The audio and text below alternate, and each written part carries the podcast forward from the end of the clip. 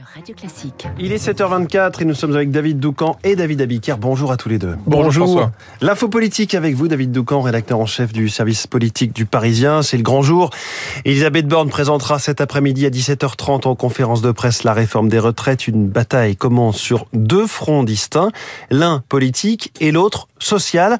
Sur le plan politique, au moins, les choses s'améliorent et la perspective du 49-3 s'éloigne. Oui, le chemin politique, aujourd'hui, tout le monde le voit. Après une négociation à front renversé, assez étonnante, avec des LR qui plaidaient pour une réforme la moins brutale possible et un gouvernement euh, qui faisait mine de tenir au report de l'âge légal à 65 ans. Eh bien, euh, comme nous le révélions euh, ce week-end dans le Parisien, la Première ministre s'apprête, sauf énorme surprise, à annoncer un report de l'âge légal à 64 ans avec une accélération de l'augmentation de la durée de cotisation. Les républicains ont de leur côté réussi à accorder leur violon et surtout, ils sont très contents de pouvoir revendiquer, d'avoir fait bouger le gouvernement. Résultat, l'obtention d'une majorité à l'Assemblée pour voter la réforme des retraites avec la droite euh, apparaît aujourd'hui comme le scénario le plus probable. Qui plus est, le gouvernement s'apprête à opter pour l'usage du projet de loi de finances euh, de la sécurité sociale rectificatif, PLFSSR. On adore, c'est euh, Vous l'adorez, vous l'adorez François.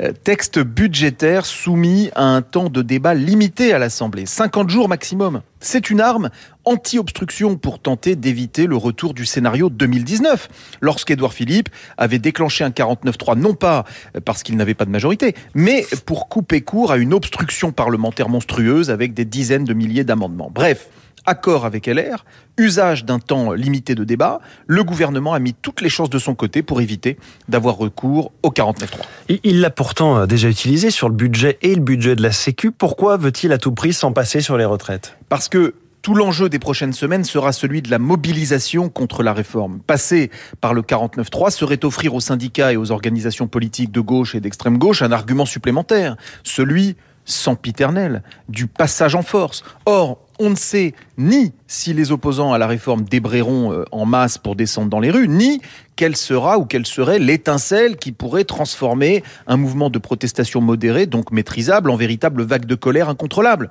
C'est ce que redoute le gouvernement qui veut donc euh, limiter au maximum de donner à ses adversaires du carburant pour allumer la flamme. Laisser le 49-3 au placard fait partie de cette stratégie. Au jour 1 de la grande bataille des retraites, l'horizon s'éclaircit sur le plan politique et reste plus qu'incertain sur le front social. L'info politique de David Doucan. Merci David. Les titres de la presse avec vous, David Abiker. David Abiker, et ce matin, le foot donne le ton. Regardons d'abord la une de l'équipe. Hugo Lloris prend sa retraite internationale. Regardons la une du Parisien. Après ses propos sur Zidane, Zidane tout le monde veut, la, veut le départ de Noël Legret, octogénaire patron de la Fédération française de football, à la retraite. La retraite, vous la retrouvez donc en une de West France, jour J pour les retraites, titre le quotidien en une du Figaro. Borne se lance, elle est prêt à soutenir la réforme. Pour l'opinion, c'est la réforme qui déboussole les Français pour les échos. Le temps est venu des derniers arbitrages. Quant à la tribune, il décrypte le soutien timide des patrons à la réforme. Ailleurs, c'est le Brésil et ses relents de guerre civile qui s'imposent en une du monde de Libération et de la Croix.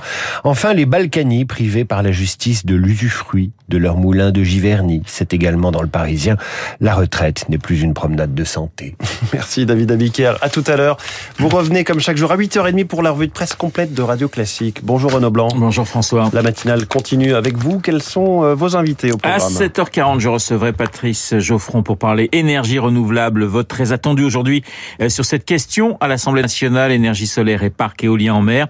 Patrick Geoffron, économiste et directeur du Centre de géopolitique de l'énergie et des matières premières, juste après le journal de 7h30. 8h05, coup de fil à Olivier Rouillet, ancien international de football. Le foot en ébullition après les propos de Noël Legrette, le président de la fédération sur Zidane. Doit-il quitter ses fonctions? L'affaire est pratiquement devenue une affaire politique. Olivier Rouillet dans le journal de Lucille Bray. Au 8h15, Guillaume Durand recevra le président de la CFE-CGC, François Omril, la réforme des retraites, bien sûr, le climat social explosif et la présentation du texte, vous le savez aujourd'hui, François Omril avec Guillaume dans les stars de l'info. Vous n'oubliez pas Esprit Libre à 8h40 avec Rachel Kahn et Hervé Gattegno. Esprit Libre juste après la revue de presse de Monsieur David Abiker. Tout de suite, la météo.